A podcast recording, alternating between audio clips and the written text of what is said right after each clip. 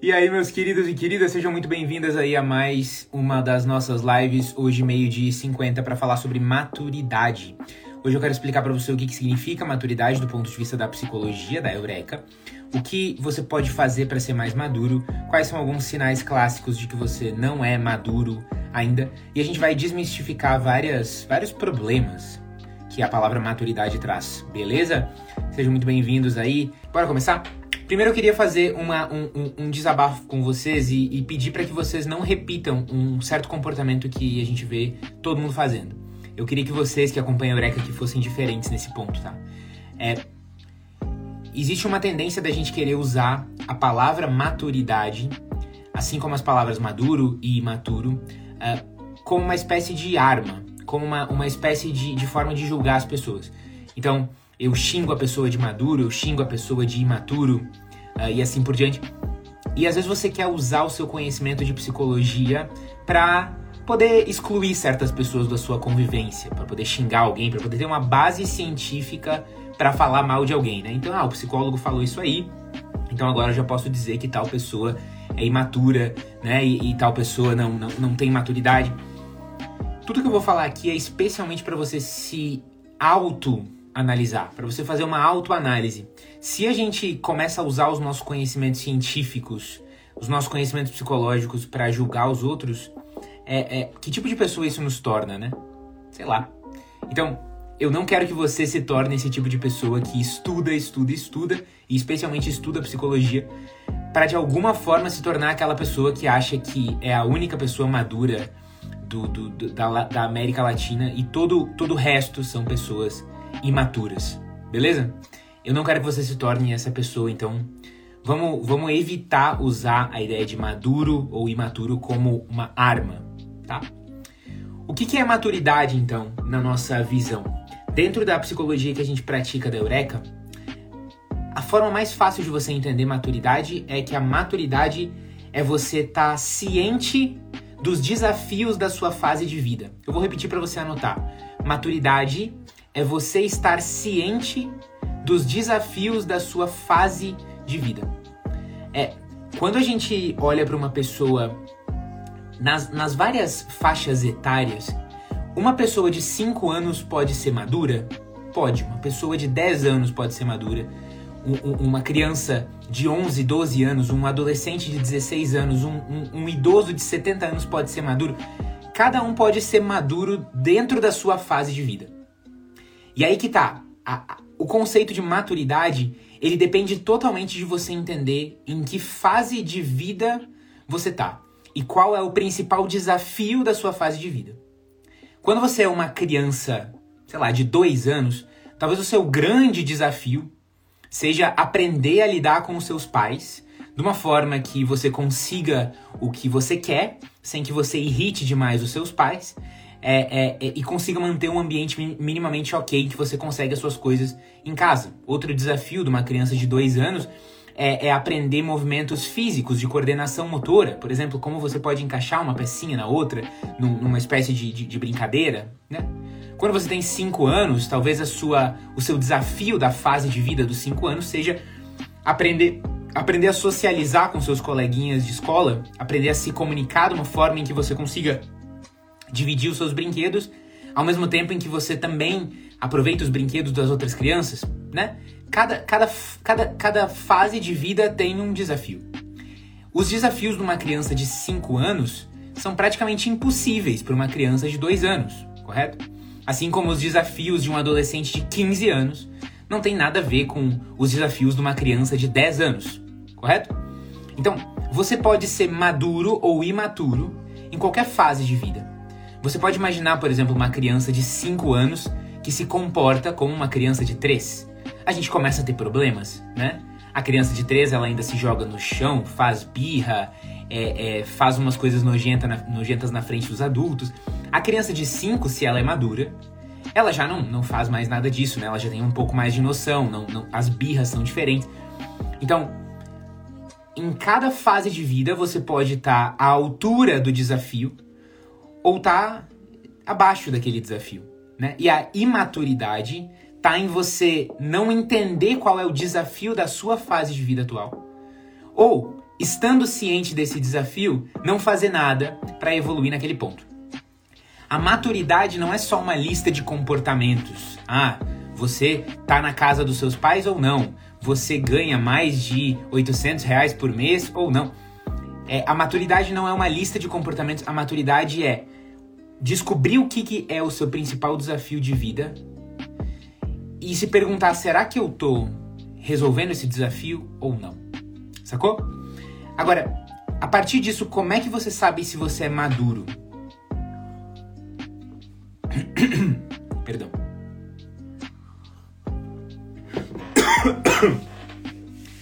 o primeiro passo para você entender se você é maduro ou se você é imaturo é você entender em que fase de vida você tá, para entender quais são os desafios daquela fase de vida.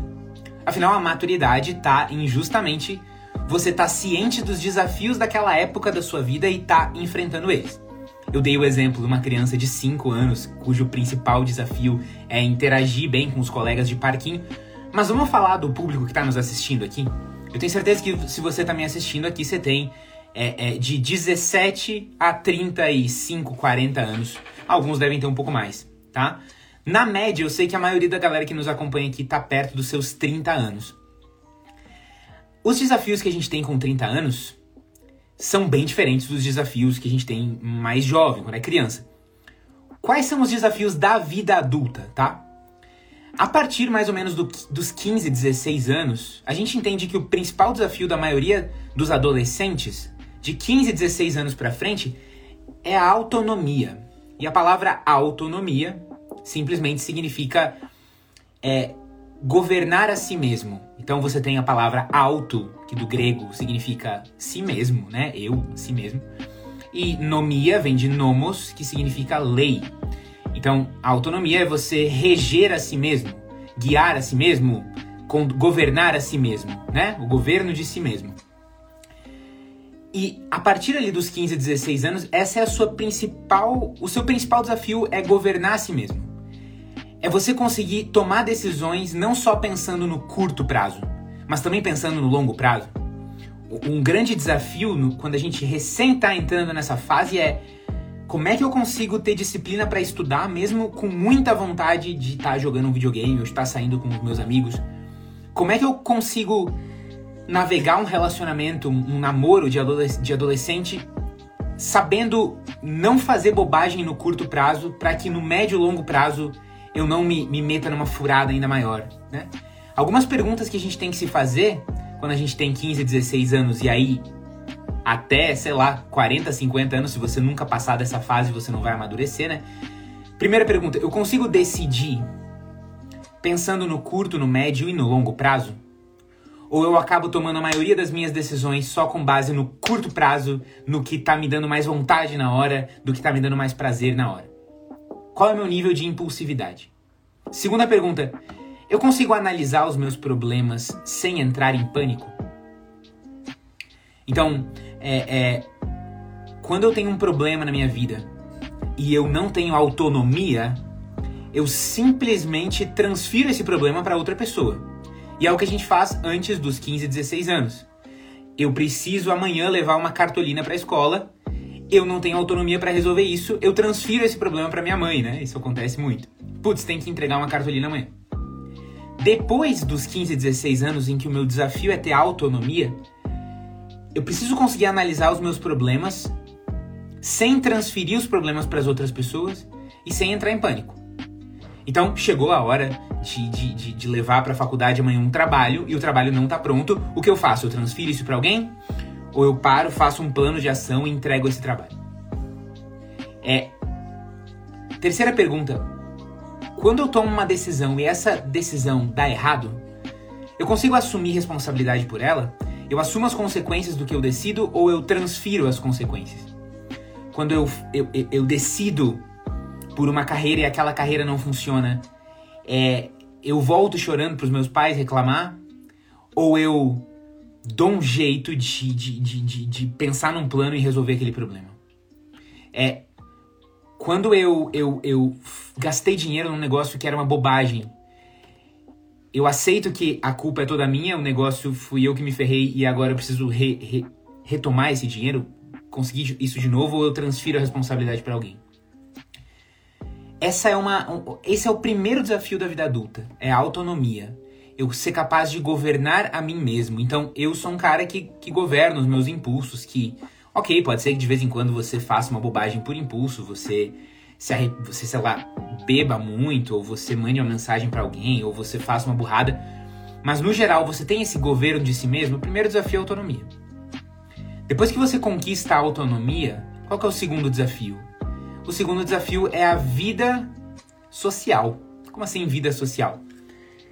Depois que você já conseguiu se organizar e você é o tipo de pessoa que não é mais simplesmente como um animal, assim, que, que, que é estímulo e resposta. Você mostra uma salsicha pro cachorro, ele morde aquela salsicha.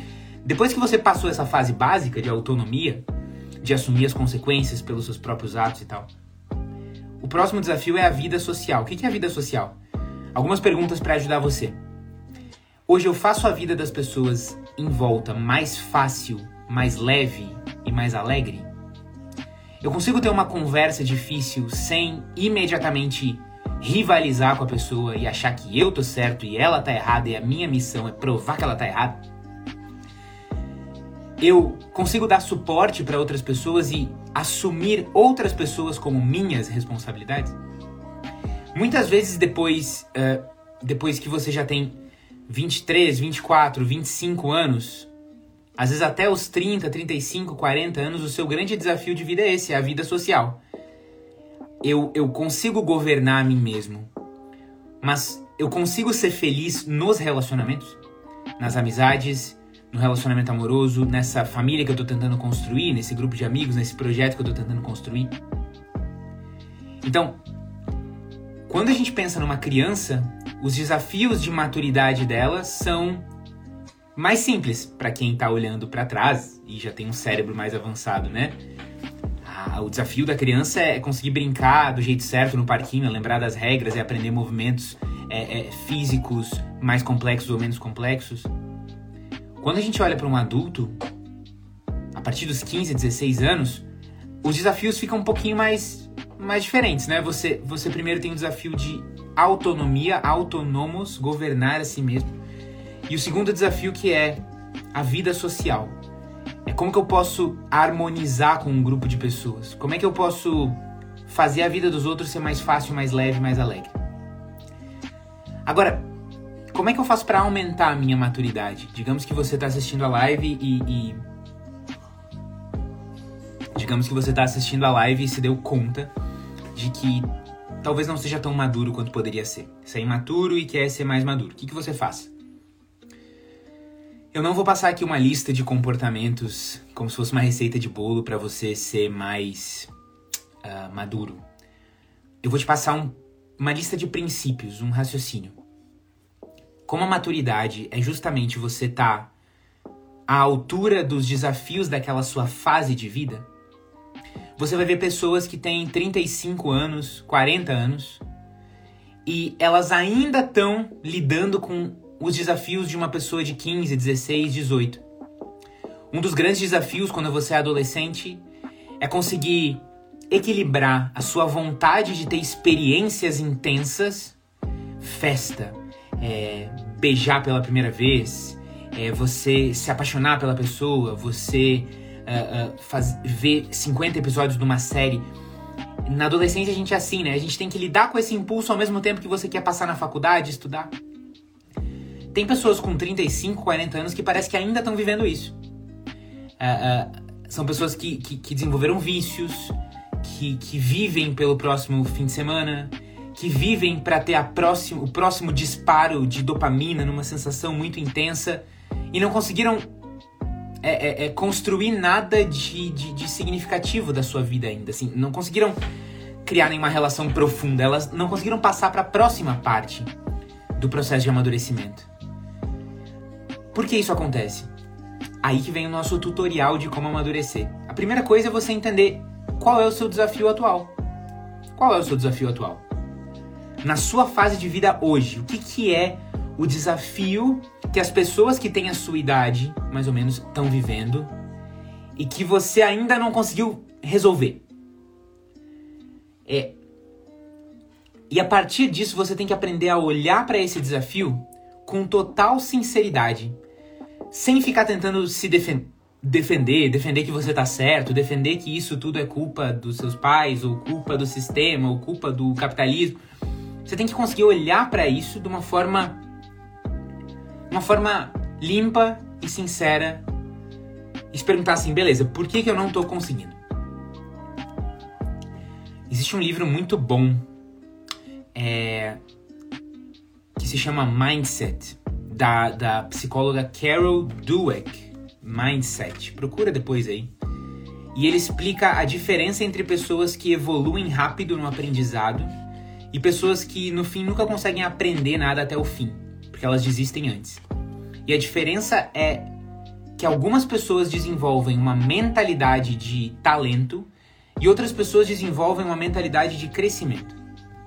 A mentalidade de talento é justamente a mentalidade que deixa as pessoas travadas e faz com que elas desistam de resolver os seus problemas. O que é essa mentalidade de talento? Mentalidade de talento é você acreditar que todas as características positivas que você tem são fruto de algum talento natural. É algo que sempre esteve ali. E a mesma coisa vale para as coisas negativas. Então você olha para sua falta de coordenação ou de ritmo para dançar e você diz: "Não, isso é uma coisa que eu sempre tive e que é minha". Você olha para sua irritabilidade com crianças e você diz: "Não, isso é, isso é uma coisa minha, eu sempre fui assim". É, você olha para sua boa capacidade de cozinhar e fala: "Não, mas eu tenho esse talento". De certa forma, você acredita que é, as suas qualidades e seus defeitos eles são parados no tempo.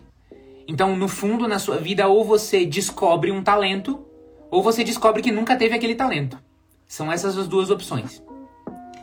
A mentalidade de crescimento é aquela mentalidade da pessoa que olha para suas qualidades e pensa: todas as minhas qualidades e todos os meus defeitos, de alguma forma eu desenvolvi ao longo do tempo. Eu talvez tenha tido facilidade com algumas coisas, dificuldade com outras, mas as minhas características são resultado de um processo. E, e, se eu desenvolvi com o tempo, eu também posso mexer nisso. As pessoas com mentalidade de crescimento são aquelas que olham para um erro e um fracasso e elas entendem aquele erro como uma espécie de diagnóstico. Quando eu vejo no que eu errei, eu consigo entender exatamente no que eu preciso melhorar. Se você faz uma receita de bolo e o bolo fica quase perfeito, mas ele tem um erro na cobertura, você pode jogar tudo isso fora e falar eu não tenho nenhum talento para gastronomia, ou você pode olhar para essa cobertura, botar ela no microscópio, entre aspas, analisar detalhadamente e, e se perguntar o que, que deu errado na cobertura. Foi que eu coloquei açúcar demais? Foi que eu coloquei pouco leite condensado? Será que eu não deveria ter feito uma ganache? O erro se transforma num diagnóstico num diagnóstico do quê? Do próximo sucesso. Então, quando você tem mentalidade de crescimento é assim, mas quando você tem mentalidade de talento, tudo na sua vida é, é, é, é como se já fosse fixo, determinado. São pessoas derrotistas, pessoas que acreditam que tá tudo, já está tudo feito. Então, se eu tento um dia tocar violão e eu tenho dificuldade, isso significa que eu nunca vou conseguir tocar violão. Se um dia eu vou fazer uma pedalada, eu vou andar de bike pela minha cidade e eu, e eu não consigo, uh, sei lá, eu suo muito, eu falo que eu não tenho fôlego. Eu vou, eu vou interpretar aquilo e vou dizer, eu nunca vou ter fôlego. Essas coisas que, exi que exigem fôlego não são para mim, né? Se eu vou lá tentar aprender matemática, não, eu, eu não consigo matemática. Essas pessoas têm uma mentalidade fixa. Tudo é como é e não vai mudar. Então eu só descubro um talento ou descubro que eu nunca tive um talento que, que isso tem a ver com, menta, com, com amadurecimento? O amadurecimento está em você entender qual é o seu desafio da sua fase atual e entender que o jeito como você está lidando com isso pode ser diferente. Você não está condenado a simplesmente repetir os seus mesmos padrões. Ter mentalidade de crescimento é você olhar para o desafio da sua fase atual que está impedindo você de amadurecer e analisar os seus fracassos como diagnósticos. Então, daqui a pouco a pessoa com, com uma mentalidade de talento, ela vai olhar para o relacionamento que deu errado da última vez e ela vai dizer assim: namorar não é para mim. Uh, eu nunca vou entender como é que se relaciona com os outros, então eu vou viver solteira para sempre. Né? Tem, deve ter muitas músicas sertanejas sobre isso aí hoje.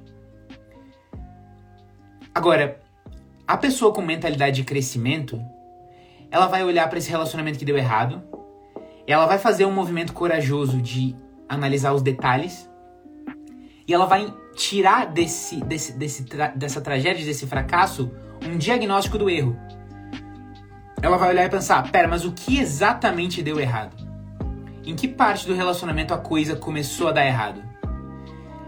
É, foi alguma coisa que eu não percebi lá no início? Ou foi algo que eu deixei que, que, que fosse cultivado no meio? A pessoa com mentalidade de talento, ela não aproveita a sabedoria e a inteligência que vem dos erros. Se você vai, vai praticar um esporte, por exemplo, vamos dizer que você vai aprender a jogar tênis. Cara, primeira vez que você for jogar tênis, você vai fazer um milhão de coisas errado, né? Você vai segurar a raquete errado, você vai jogar a bola errado, você vai posicionar os seus pés errado, você vai se movimentar errado na quadra. É ou não é? Mas se você não vai lá e joga tênis e você deixa o treinador dizer, olha, movimenta assim as suas pernas, não segura assim a raquete, mas segura assim, você nunca vai melhorar. Você poderia ir para essa aula de tênis e pensar que você nunca tem talento para tênis e, e, nunca teve. Uh, ou você pode ir para essa aula de tênis e pensar, nossa, eu tô aprendendo. E cada coisa errada que eu, que eu descubro que eu tô fazendo é uma correção que eu faço e é uma, uma melhora que eu tenho, né? Você tem que olhar para o seu desafio hoje de maturidade, o que está travando o seu crescimento na sua fase atual, e olhar para isso como se fosse diagnosticar um paciente olhar como se fosse como se fossem sinais e você vai fazer um diagnóstico e vai melhorar da próxima vez. Gente, eu tô falando muito, né? Falei um monte de coisa. Eu acho que vocês entenderam o principal da live, né? a gente tem que olhar o erro como uma oportunidade de crescimento. Queria ter feito uma live mais completa ainda sobre esse assunto, mas eu acho que já tem bastante coisa para vocês irem pensando ao longo dessa semana, né? Semana que vem, segunda-feira, meio-dia e 50, a gente se encontra para mais uma dessas lives. Valeu, galera! Beijo, abraço, tchau, tchau.